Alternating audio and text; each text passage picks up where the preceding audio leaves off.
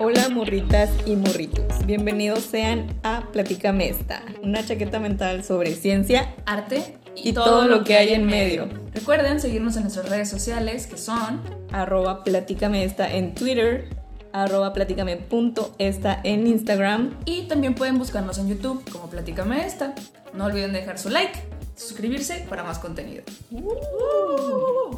En este episodio les vamos a platicar Esta. De las papas. Así es. Yeah. Este delicioso tubérculo originario de América del Sur, específicamente de, de la región de los Andes, Y no de los Andes suizos. son los Alpes. Aunque Introducida en Europa durante la segunda mitad del siglo XVI por nada más y nada menos que los españoles. Su nombre formal es el Solanum tuberosum L. L de Linneo y Ajá. es un nombre científico. Ok, es el nombre científico, pero es papa para los compas. Esta papa es utilizada como alimento desde hace más de 10.000 años y fue domesticada hace más de 8.000 años. Fue trasladada a Europa, como dijo Daniela, eh, por conquistadores españoles en los 1500 Aproximadamente. aproximadamente. Y tenemos a nuestro primer personaje que es Francisco Pizarro. Salúdenlo. Hola, sí, aquí está con nosotros Sí. en cuerpo, no en cuerpo, pero sí en alma. Trae una papa. Sí, a mí me gustan mucho. Viene armado. Cuidado, tengo chispitas. Francisco Pizarro introdujo el alimento en España por primera vez en 1560. Eh, la introdujo, pero la gente estaba así como muy reacia porque era extraña, era una papa. Sí, o sea, lo son- sacan de la tierra, o sea, te asustas, ¿no? Sí, es como un zombie. del diablo. Sí, Sí. ya lo chupó la bruja. Literal, literal viene de allá abajo. Entonces, realmente solo era considerada como una curiosidad botánica. Como, uy, ¿qué es eso? Eh, una planta forrajera y floral, o sea, la florecita que saca la papa. La parte aérea, Ajá. lo de arriba. Ok, wow. La parte aérea es lo que se comía el animal, Sí. pero el tubérculo no. Ujú. Y la utilizaban como alimento para ganado. Así es, porque les daba miedito comérsela. Sí, decían que te Que enfermabas. yo, yo no quiero Se comérmela. te metía el chamuco. les daba miedo comerse esta. Sí. Sí, se les metía el chamuco o algo. Ajá, aparte tenía tierra, no manches. Sí. No, no podían limpiar, no podían hacerle. No. Luego tenemos a nuestro segundo personaje importante, que es Frederick the Great. Era tan aficionado de las papas que lo apodaron el Potato King. Welcome potato. el compotero. El Em, rey papa. Sí, él decía que era la comida de la revolución porque vio cómo pues lo usaban los españoles y cómo lo usaron este de dónde lo trajeron Ajá. Y él lo metió a Prusia em, aproximadamente entre 1740 a 1786 que fue su reinado Eh, Em, y él es conocido como el primer trabajo de publicidad hacia la papa lo que él hizo fue que deberías de animarte, Trina. sí, sí, sí, debería animarme y ser rey. Digo, con el presupuesto de un rey, claro que te aventas unas campañas publicitarias muy buenas, ¿no? Ah, es difícil atraer a la prole, ¿eh? Hay presupuesto. Sí. Lo que él hizo estuvo muy mm, bien planeado, porque como la gente no se las quería comer, lo que empezó a hacer fue plantarlas en los jardines reales y ponía guardias solo durante el día a cuidarlas. Y en las noches los guardias, uy, se te iban a dormir. Se iban a mimir. Ajá. Y entonces la gente dijo, oh, eso valioso que están cuidando durante el día está desprotegido durante la noche y la gente empezó a robar. Yo lo papas. quiero, yo quiero de esa. No sé qué es, pero yo quiero de eso. Sí. Eh, entonces empezó a robar papas y a los días posteriores de ese robo em, empezaron a repartir flyers de cómo se cultivaba, cómo se cocina. Y entonces la gente dijo, oh, ok, esto que me robé se usa así. Tenía su, plan, su panfleto. Ajá, su panfleto de promocional, ¿no? Entonces así pudo introducir el, el cultivo de las papas entre the common people. Qué rico. Ajá. Y luego tenemos, de él vamos a hablar más adelante, pero nada más para mencionarlo, a Antoine Parmentier. Él fue un agrónomo, naturalista, nutricionista e higienista francés y también él fue un personaje muy importante en la historia de la papa. ¡Viva la papa!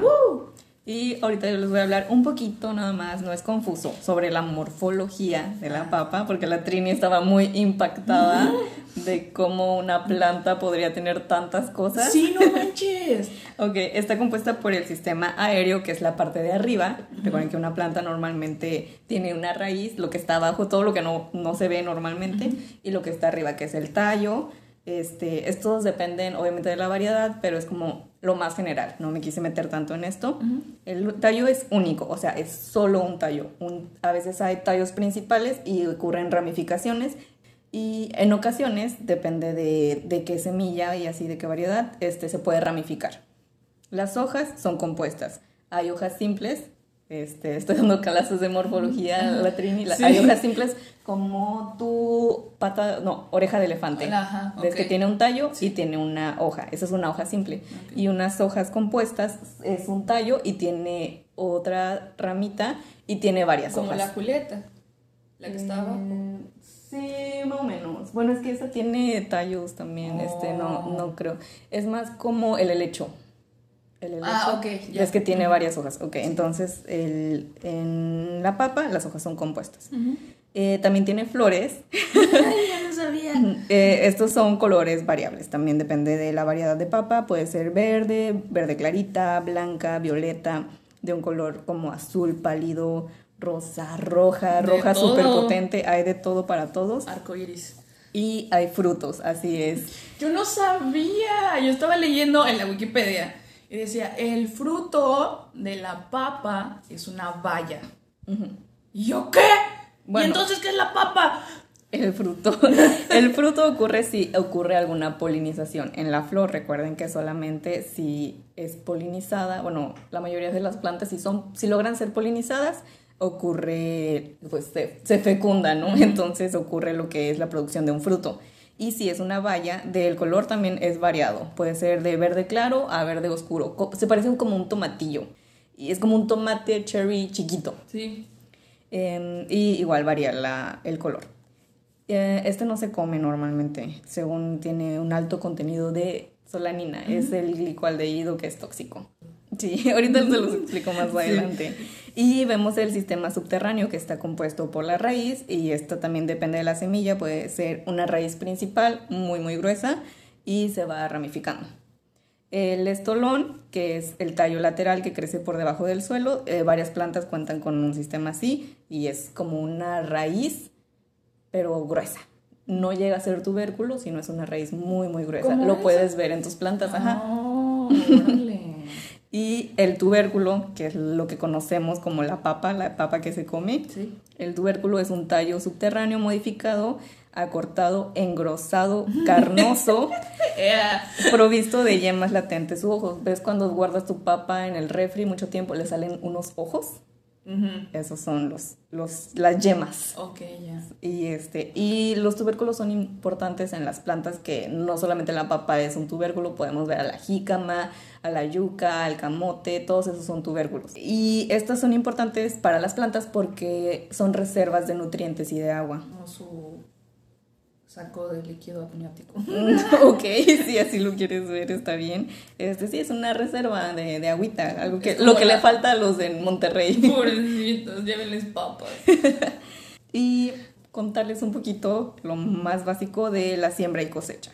Entonces se siembra desde semilla, de la que sacan del fruto, Mm, porque tienen semillas. Pero también puedes plantar otra papa, ¿no? También puedes plantar otra papa, pero normalmente cuando lo vas a sembrar para cultivo, o sea, para venderlo, este, lo, lo mejor es sembrarlo desde semilla. Por. Pues porque eh, la variedad viene más protegida. Cuando lo siembras de papa puedes correr mucho riesgo como productor de alimentos a que no se te dé, que se te muera. Mm, ya. O sea, lo mejor es que estar seguro y hacerlo desde semilla. En general, en, en muchos de los alimentos, lo mejor es sembrar desde semilla. Ok. O ya Pero si tener- estás en una crisis sí puedes plantar. Sí. Como el. Ajá.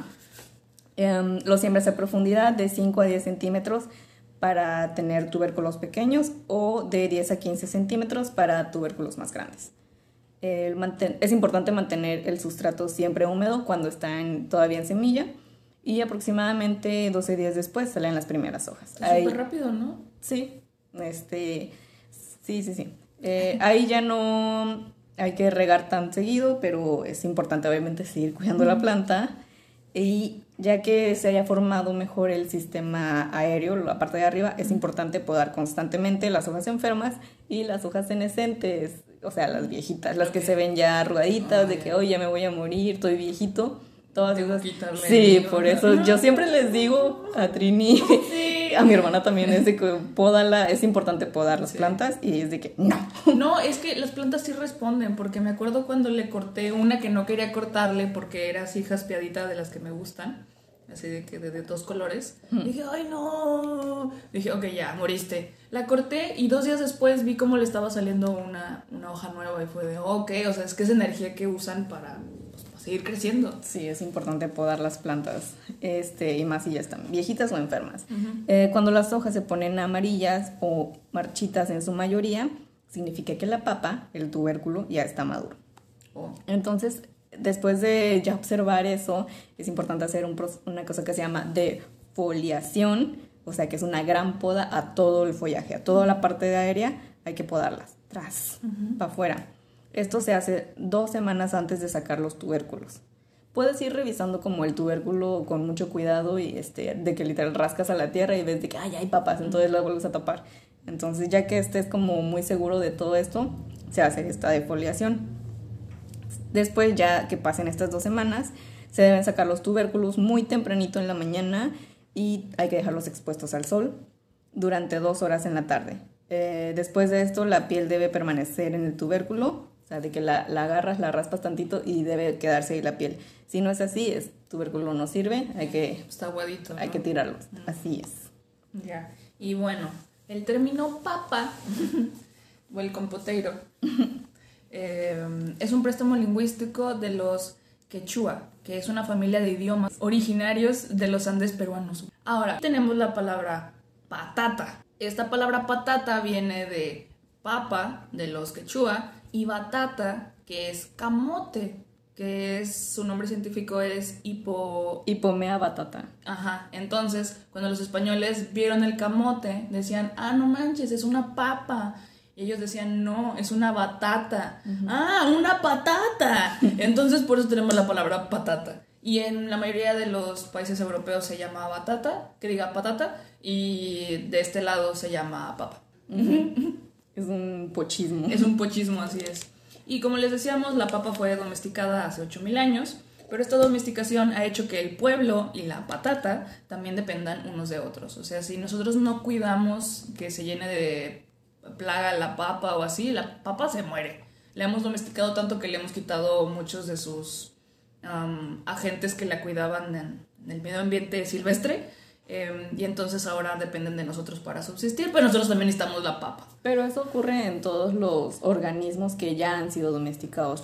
piensen tan solo en los perritos o en los gatitos, ellos, eh, salvo algunas excepciones de que ya sean muy, muy salvajes y que, o sea, salvajes de, de vivir en lo salvaje, este, podrían sobrevivir, pero la mayoría de nuestras mascotas no sobreviven, o sea, de los animales ya domesticados, incluso las vacas, las, las ovejas, los caballos, los pollitos, o sea, no sobreviven sin los humanos, son dependientes de nosotros. Y nosotros dependientes de ellos. Así. Imagínate una vida sin perritos. o sin pollitos. sin papas.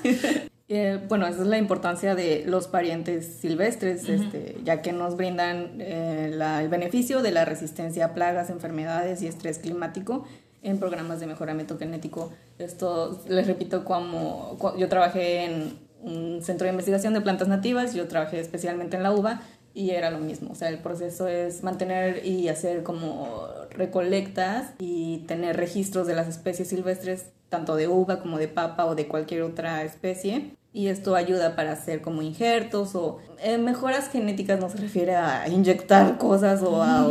Frankenstein. ajá, sí, no, no, se vayan tan lejos, no, es, no está tan, o sea, tal vez no está tan sencillo, pero tampoco está tan complicado, entonces este, son importantes eh, mantener estas especies silvestres. Y también está esta otra cosa de, mm, en los mismos cultivos, sembrar varias cosas, o sea, que no solamente siembres papa, no, solo, no, no me refiero a los monocultivos, Ajá, sí. sino al a tener... La variedad de papas. no, a tener, por ejemplo, tienes papa, pero también tienes maíz, pero también tienes calabaza, también tienes frijoles en la misma área. Entonces así ya las plagas no se van solamente sobre uno, sino sobre varios, se, se dispersan. Sí.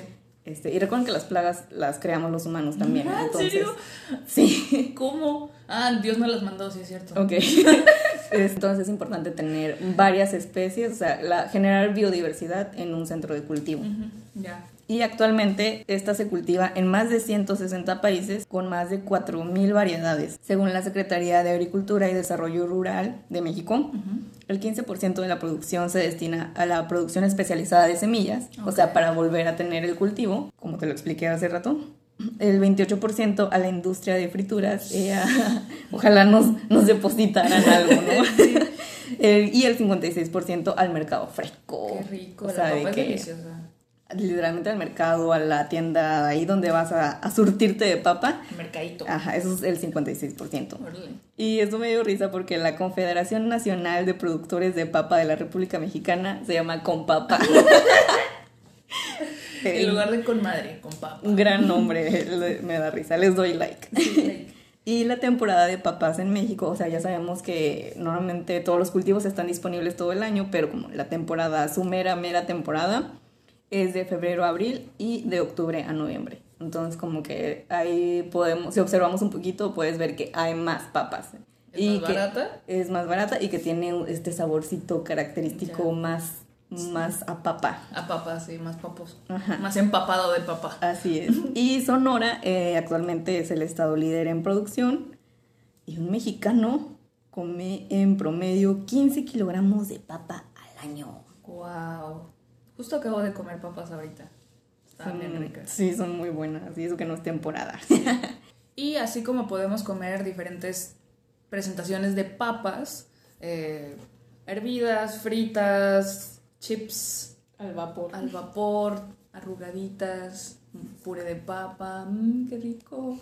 Este también se estima que en Perú existen más de 3500 variedades de papas nativas y criollas. Existen 750 variedades con ya autenticidad según la INAI de Perú. Ok, ¿qué significa como ponerle autenticidad a la variedad de papa? Que ya están como más estudiadas, o sea, estudio genético, ya están registradas como ya tienen su herbario, ah, ya tienen anotadas sus características y como registradas de que sí son de la región. Ajá. Sí, porque hay a veces una papa está diferente, nada más, tiene una forma diferente y ya dicen, ay, esta es otra variedad, pero no, hay que estudiarla bien y comprobar que sí es otra variedad. Y gracias al Nouvelle Cuisine, que significa como noble cocina, creo yo, renovó el interés por las papas de color poco habituales. O sea, este es como el lado estético de las papas. Las papas hay rosas, moradas, azules, negras, blancas, naranjas, lo que te puedas imaginar. Este, la papa blanca es la más consumida en el mundo debido a su gran uso, además de que puede crecer en cualquier suelo y en cualquier estación del año. Como dijo Daniela, el producto está todo el año, tiene sus estaciones fuertes, pero la papa es tan versátil que realmente la puedes plantar cualquier época. Que se te des otra cosa, ¿verdad? Pero sí la puedes plantar. Eh, tenemos la papa amarilla, que es rica en materia seca y se presta para hacer puré. La canchan o la papa rosada, que sirve para hacer el locro, que es un guiso prehispánico y caico, que es como un caldo. Eh, con elote y papa y es así como espesito. Eh, luego tenemos la papa colorada que se usa para el pipián. Yo no conocía el pipián, Daniela me dijo que, ¿cómo que no conoces el pipián? ¿Vives en una cueva? Sí, eh, solo come chetos.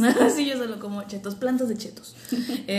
es un guiso espeso compuesto de puré, maní tostado, ajo, tomate, cebolla y achote. Cuando lo estaba leyendo me dio la sensación de que era como un mole. Es como un mole. Ya, sí. Sí, sí, se vea interesante. Y tenemos a la huamantanga, que es un tipo de papa también, que se produce solamente en la sierra peruana, entonces si una vez van a Perú, prueben de esas. Y la negra, la papa negra o tomasa negra, que es como más harinosa y ligeramente dulce y sirve para hacer papas arrugadas. En el 2016 las papas arrugadas fueron proclamadas Maravilla Gastronómica de España en un concurso promovido por Analyse Global Assistance, consiguiendo el primer puesto mediante voto popular a través del Internet. Y todos dijeron, ¡Uh, viva la papa! Arrugada. Arrugada. Su contenido nutricional es muy importante, por eso es un gran alimento. Es rico en vitamina C y ha sido utilizada para la prevención del escorbuto, que es esta enfermedad que se da por la alta ingesta de proteína y escasa de vegetales. Y está muy feo porque se ve como a la gente se le caen los dientes y se les... Te deshaces, güey, te sí, te estás cayendo. Y también este, estos le daba mucho a los piratas, pues, porque, por piratas. Por y, malos. Ajá, y se dieron cuenta que comiendo papa como que no les daba tanto, entonces, ¡yay! ¡Viva la pata! Digo, la papa. Em, tiene también un alto contenido de vitamina B, B3 y B6. Eh, las tres veces. Así es, también en ácido fólico, magnesio, manganeso, potasio, incluso más que otros alimentos que dicen ser ricos en potasio, la, la papa tiene todavía más potasio que estas y también tienen alto contenido de hierro. Y aquí tenemos también a los glicoalcaloides, que Ah. es lo que les estaba diciendo la- eh, hace rato. Sí. Estos provocan esos saborcillos amargos en la papa y tienen a la solanina, que es este tóxico inhibidor de la acetilcolinesterasa, por lo que su ingesta produce efectos colinérgicos, o sea, daños este, a las uniones neuromusculares y es lo que provoca alguna muerte. En, en anteriores años mucha gente se moría por comer papas tóxicas, o sea, no sabía Ajá. pero era porque no, Wow. no, no tenía esta información. Esto ya no pasa normalmente, ya no te venden una papa así verde y si la compras y la agarras y te la comes es porque eres un tonto. Sí, bajo tu propio riesgo. Sí, ¿no? entonces, este, pero si no sabías de esto, pues ten cuidado, ¿no? Y no te comas. Yo no sabía que podían ser tóxicas, no sabía eso. Digo, no me como las papas que están malas ni que están verdes, pero tampoco sabía que tenían tantos nutrientes. Yo pensé que era potasio, ¿sabes? Así de que papa, potasio, ya. Pero no sabía que tenía vitamina C, los 3 Bs. Sí, es buenísima. Es un super alimento. Viva la papa, pues por eso ha crecido tanto. Tiene un 2% de fibra, tiene 20% de almidón, o sea, sí es muy rica en azúcares, en carbohidratos. Y pero también tiene muchísima agua, 70% de esta es agua. Por eso lo recomendable es que te la comas hervida con, po- con poca agua o al vapor. O sea, obviamente ya si tú le echas aceite y la fríes y la, la deshidratas Oh, en la air fryer, sí, sí. este, pues se queda, te quedas con el puro almidón. Entonces, mejor este, Mm, almidón, delicioso. mejor eh, comete la hervida, o sea, no pasa nada, yo también amo esta. las papas fritas, son deliciosas. Y sí, es cierto, los rumores son ciertos, se ha encontrado que tiene mucha relación con la obesidad y la diabetes. Pero también depende mucho de tu estilo de vida, o sea, no te la pases comiendo papas, ¿no? O sea, hay que mezclarla, o sea, si es un gran alimento, hay que mezclarla y hay que salir a caminar y comer otra, otra Claro, variedad de chécate, vegetales. mídete, Ajá. muévete. No culpes a la papa, culpa tu estilo de No vida. culpes a la playa, no culpes a la luna. Así es. Eh, y este Antoine Parmentier, el que les mencioné al principio, sabía perfectamente esto. Tal vez no, pero él era muy fan de la papa. Como les dije, él fue un agrónomo, naturalista, nutricionista e higienista francés. Y él, gracias a eso, bueno, gracias, tuvo una experiencia como cautivo en Prusia, de donde era el Potato King, durante la Guerra de los Siete Años. Esto lo llevó a defender la patata como alternativa alimentaria. Él veía cómo valoraban la papa en Prusia y dijo así de, no, ¿sabes qué? La necesitamos también nosotros. Bajo sus esfuerzos consiguió que levantaran algunas de las leyes que prohibían su cultivo y promovió su consumo. En 1772, cuando la Academia de Bisacón instituyó un importante premio para aquel que descubriese algún vegetal que fuese capaz de completar la alimentación humana en caso de escasez. Parmentier ganó el premio con uno de sus trabajos ensalzando las cualidades nutricionales de la patata. Ahí lo puse al ladito para que lo veas. Examen chimique de pommes de terre. ¿Sabes? En francés son manzanas de tierra. Y le ganó, le dieron su estrellita y dijeron, órale, qué padre, pero no dejaron cultivarlo ni hacer nada. No fue hasta 1785, des- un año después de las hambrunas, que se le concedieron unos terrenos para que las cultivara y experimentara con ellas. Y fue, órale. Oh, yo quiero unos terrenos para también. experimentar. Yo también, con papas o lo que usted quiera. Eh, él también es miembro de la Academia de Ciencias de Francia de- en 1795 y la Academia de Ciencias en Turín en 1803. Él también fue uno de los creadores de la Escuela de Panadería en Francia. Le debemos la, repostería francesa a este señor. Parte. Y- parte, sí, parte. Y eh, investigando encontré que el pan negro lleva papa. Yo no sabía, o sea, cuando vi la receta fue de que, ¿por qué le puso puré de papa al- a la mezcla, no? Y esto era lo que normalmente comía Van Gogh en sus épocas de hambruna y. Eh, no es que lleve papa, sino que el centeno es, este, no tiene el famosísimo gluten que tiene el trigo. Entonces una forma de agregarle como esa cosita suavecita y esponjosita es agregándole eh, papa. Ya ves que la papa tiene almidón, entonces eso le ayuda al centeno. Pero en realidad puedes agregarle lo que sea, o sea, puedes incluso... Chía. Sí, o sea, lo que tú quieras que tenga gluten y que permita esa consistencia Es que el gluten es-. Aglutinante, ¿no? Viene de ahí, de que pega las cosas. Órale. Sí, estuvo, estuvo interesante. Oye, y yo estoy muy preocupada por el, el pablo de papa instantáneo. Mm, Pero sí lo conocías, ¿no? Sí, sí lo Ah, conozco, sí lo conozco, sí lo he comido. Es que cuando me dijiste eso dije, que no sabe que existe. No, sí, sí, pero para mí fue de... Digo, si no sabe que existe el pipián, seguramente no lo conoce tampoco. Pero por un segundo me quedo pensando así como, ¿esto es harina o es sintético o, o cómo le hacen para hacer estos am, purés mágicos? Sí, literalmente nada más les agregas agua, ni siquiera tiene que ser agua caliente, le puedes agregar agua fría y ya se hace un puré. Lo que se hace es- son, son las escamas de papa. Eh, existe toda una línea de producción de escamas de papa que son grandiosas e increíbles, eh, pero lo puedes hacer tú desde la comodidad de tu hogar y nada, nada más necesitas hacer puré de papa literalmente, o sea, con papas limpias, o sea, de que peladas y lo deshidratas. Mm, en mi air fryer. Sí, en tu air fryer o en tu horno, o lo pones al sol a deshidratar como tú prefieras. Y de ahí sacas, o sea, lo comas como en- extendido, como en una sabanita. Y ahí se deshidrata y puedes rascarle así con tu espátula. Con la uña. Ajá, y generas las escamitas de papa. Ok. Y estas, pues, son formas de preservar los alimentos, como cualquier otro alimento deshidratado o en conserva Ya. y este y se puede hacer el puré de papa o puedes usarlo también como un aglutinante y puedes echárselo a tu pan de centeno para Luego que hacemos. Para que no hagas tu puré de papa, sino ya tienes tu escama de papa, se lo echas a ¿A la mezcla? a la mezcla de harina o algún postre que sea sin Más espeso, o sea, sin como- trigo, pero con papa. Sí, porque también estaba viendo que se lo agregan a las salsas. O sea, puré para hacerlo más, más espeso. ¡Qué rico! Sí, sí, puedes este, buscarle la boca, y buscar esas cosas. Entonces, eh, por ejemplo, las escamas de papa también ayudan a la producción del almidón ya como en un sistema más industrial o como te digo, si quieres hacerlo en la comodidad de tu casa, eh, sirve como aditivo de alimentos, no solamente para el pan, para diferentes alimentos como la salsa que dices, eh, producción de bioplásticos, adhesivos y la producción de papel. Qué loquísimo. La papa es poderosísima. Sí. Y como les digo, Van Gogh guardaba un pedazo de este pan negro en su, en su maletín junto con todas sus pinturas. Y eso era lo que comía, que, que foráneo de su parte. Y Van Gogh es conocido también por su cuadro Comedor de Patatas que pintó en 1885. En esta época él estaba en Nuen con su familia y empezó a retratar la vida del campo. En, la- en esta serie, por así decirlo, de, de cuadros de estos años, usa, usa tonos oscuros y él dice que es para asemejar una patata polvorienta. Ah, yo pensé que como su pan. Como mi alma.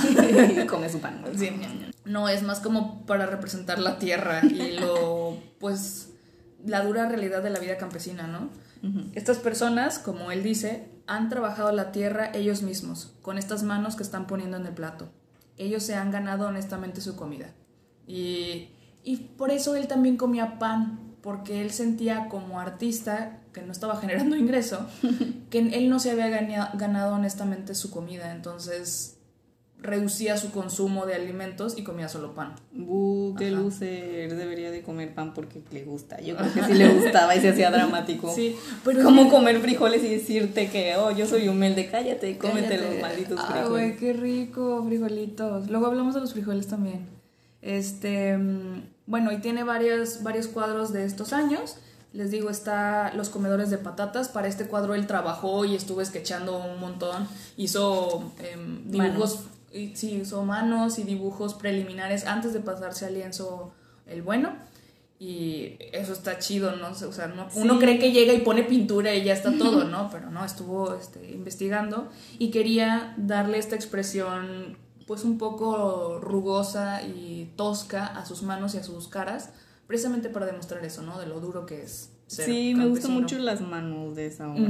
Lo vamos a poner ahí en Instagram. También tiene campesan- campesinos plantando papas de 1884, un bodegón con cuenco de barro y patatas en 1885, el pelador de patatas. Al reverso de ese cuadro está el otro retrato con sombrero de paja.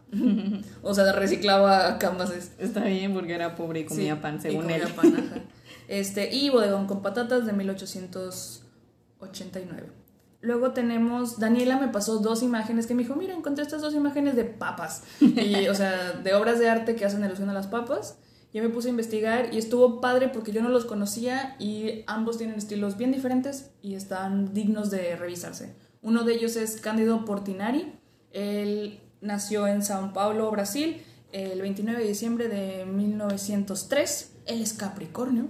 Él es de familia pobre y se impresionó desde pequeño por los pies de los labradores, a los cuales describe como... De los labradores, de los perritos. Sí. Sí, no, de los que trabajan en la tierra.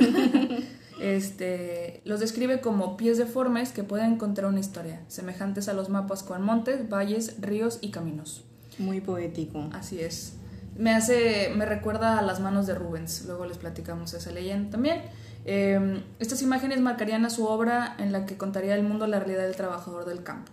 Y tenemos un cuadro de él que se llama Cosechando Papas de 1940. También se lo vamos a poner ahí en, en Está Instagram. muy oscuro, literal, muy negro. Sí, yo no le encuentro mucha forma. Veo unas pompis, creo. Yo también creo que son pompis, pero La mano está rara, ¿no? Está, está raro. está medio abstracción. Sí. Este, pero está padre y si revisan, revisan más de su serie, solo creo que, bueno, yo solo encontré esta de, de, de este estilo así muy oscuro.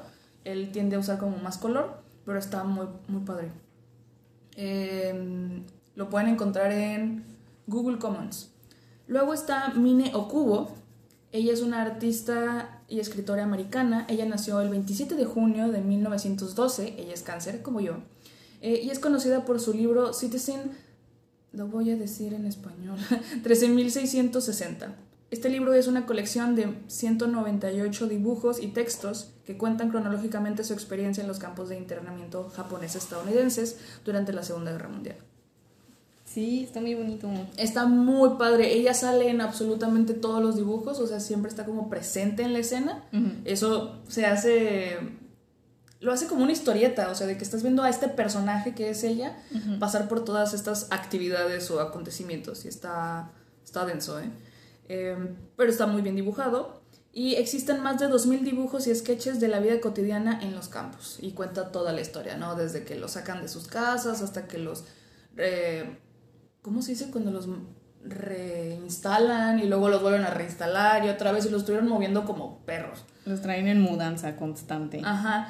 Y ellos para sobrevivir empiezan a plantar papas. O sea, Yeah. en sus cuadritos de tierra y así, ahí plantaban las cosas, porque no, pues no es como que, ay, sí, aquí tienes un campo para que plantes tu comida. ¿no? Eh, como yo quiero mi terreno. Sí. Deme mi terreno. Pero sí está interesante. Tiene uno en donde va, el, va en el camión y el título del cuadro dice Miradas hostiles en el camión.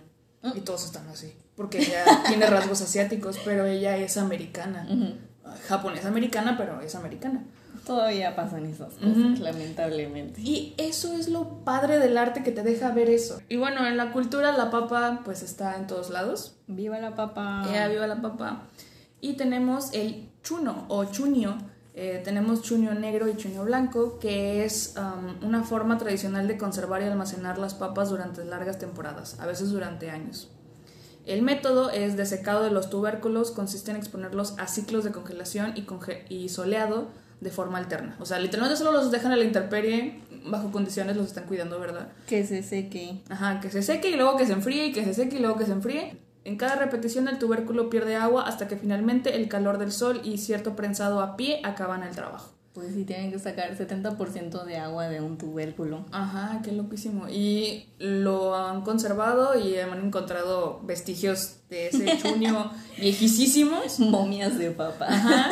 Y el, el video que de, donde lo saqué decía, pues yo no sé si sabía bien, pero conservado estaba. Pero me lo comí. Y luego. Con permiso.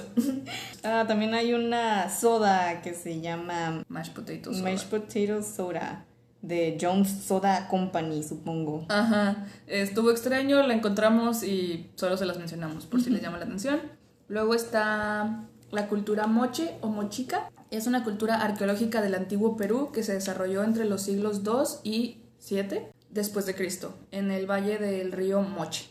Y estas personas son conocidas por sus papas, claro, y la cerámica híbrido humano papa. Les vamos a poner ahí un ejemplo, los pueden buscar si les interesa, pero sí están bien chistosas. Si son morbosos. Si son morbosos, les van a gustar.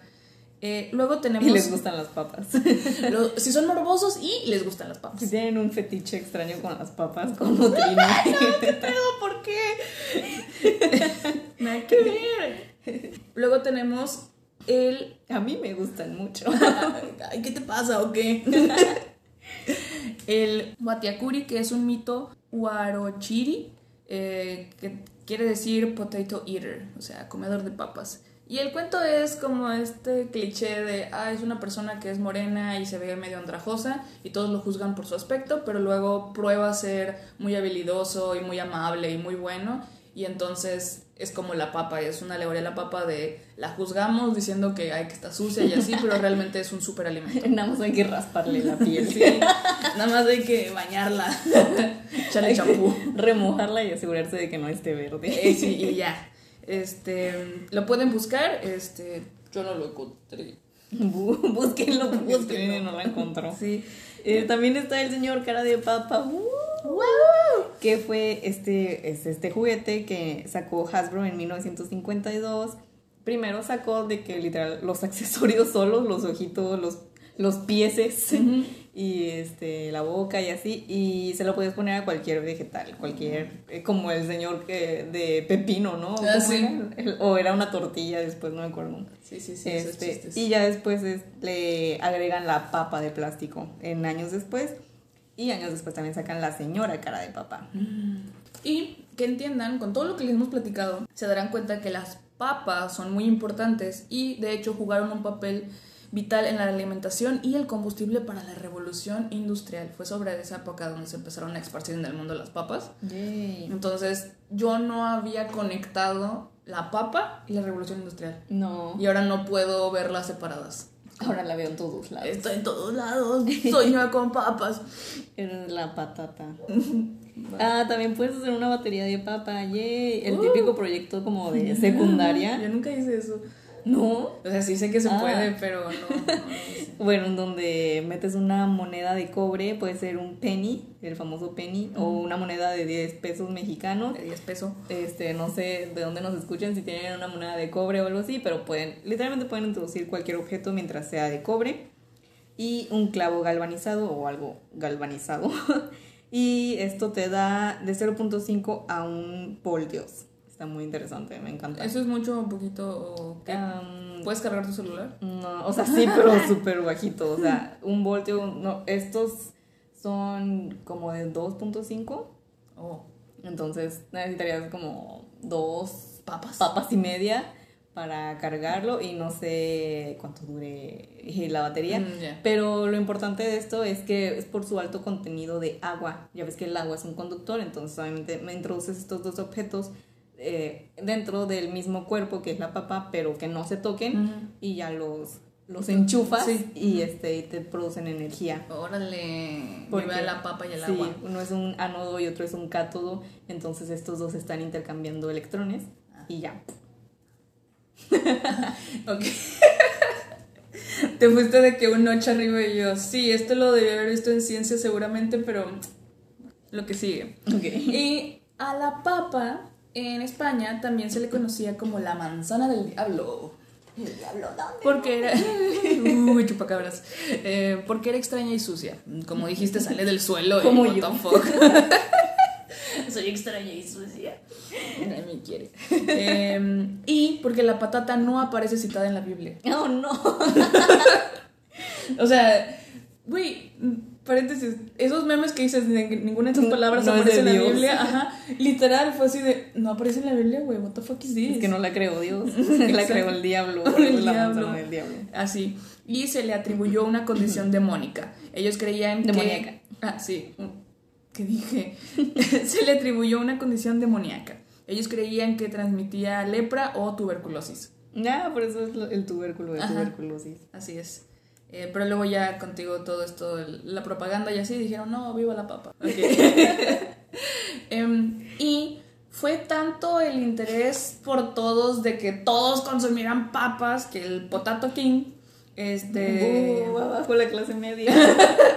que todos los que promovieron la papa en Irlanda específicamente terminaron haciendo un monocultivo y era lo único que se plantaba. ¿Qué fue lo que pasó? es que te hace que, que te ríes, güey. Por estúpido. Me recuerda como a los memes, digo, nunca he ido a Rusia, pero como que los memes de que dicen de que oh, en Rusia solo hay papas, entonces de que quede de comer hay una papa. Ajá, sí, o sea, fue tanto el hype que todo era de, no, no puedes plantar otra cosa que no sean papas. Y la gente, pues bueno, pues planto papas, ¿no? Eh, pero eso los hace vulnerables a una plaga de cultivos. Y eso fue lo que pasó en la Gran Hambruna en Irlanda de 1845 a 1852. Es un chingo de tiempo, güey. Eh, casi un millón de personas fallecieron y esto fue porque una plaga de hongos destruyó la cosecha de patata, un cultivo que dependía, del que dependía la mitad de la población. O sea, llegó un punto en donde en Irlanda el 40% de las personas no comían nada sólido que no fuera papa, porque no había. Este. Por tonto. Güey, estás acumulando karma negativo cada vez que te ríes de la hambruna, güey. No me río de la hambruna, me río de los monocultivos. ok. Monocultivo. Tontos. Pues por eso digo que hay que comer frijolito, maíz, Sí, sí, sí. calabaza. Ahora lo sabemos, ¿no? Digo, nos costó unos millones de personas, pero ya sabemos. Güey, gobiernate. Ok. Y actualmente. Se vomita. Ya. Actualmente China es el productor número uno de papa en el mundo. Y me, me llamó mucho la atención que Perú está casi hasta el final. Ah, pero no tiene por qué producir tantas. No, pues no. No, no es Es- tonto. Tontos los otros. Oye, pero mira, lo que estábamos diciendo de que la papa está relacionada directamente con la revolución industrial y con el aumento de la población, porque pues le estás dando de comer a la gente y se te mueren menos y así, entonces lo que hizo China fue de ah, plantó un chingo y son los que ahorita tienen más población y por eso se mantienen tan fuertes, hay que tener cuidado. Ne. con los chinos. Ellos tienen que tener cuidado. ¿De qué? Ahí se enfermaron, o sea, y hay COVID. Ay, ahí sí, o sea, Pero no fue culpa de la papa. es- eh, creo que es culpa de su pensamiento. ok, está bien. Bueno, pero se me hizo muy interesante eso. Perdón. Ah, algo que también está súper padre, que es, es una novela de ciencia ficción que muchos conocen, espero que muchos conozcan, se llama The Martian o El Marciano. O vieron la película como yo. Ah, yo también la vi, está buenísima. El personaje Mark Watney sobrevive en Marte gracias a sus poderes botánicos y al cultivo de papas. Es una gran película y sí, o sea, lo hizo sobrevivir de la hambruna y él no tenía semillas, entonces lo que hizo fue agarró las papas, las partió a la mitad, porque de la mitad de la papa puedes generar raíces. No sé si, ya no sé si de cuartos, pero sí es algo común, como de, tienes una papa La mitad. a la mitad y la pones en la tierra y empieza a formar las yemas, los ojitos esos, y de ahí salen raíces y sale la parte de arriba. Entonces está increíble. Eh, véanla, yo se las recomiendo. Trini dice que no, que está bien aburrida y bien Está larga. bien larga. Pero está buenísima, está muy padre. Está bien larga y no explota nada. Ah, no, sí explota. Sí explota. Pero lo que, lo que iba era como, no es como película de acción. Es película para nerds. Sí, es película para nerds. Ajá. Si eres un nerd, la vas a disfrutar. No es que esté mala. Se me hizo muy larga y la vería solo una vez. Ya la vi una vez. Yo la he visto varias veces. Ok. La vi antes de venir. No, Ya la sé. vi ayer. Ah, y esta fue todo por el episodio de hoy. Recuerden seguirnos en nuestras redes sociales. Nos encuentran como Arroba platícame está en Twitter y arroba está en Instagram. y pueden buscarnos como Prácticame está en YouTube. Recuerden dejar su like, compartan y suscríbanse para ver más contenido. Gracias por escucharnos, échense unas papitas y lo esperamos el siguiente episodio para seguirles platicando Esta. esta. Vean de Martian.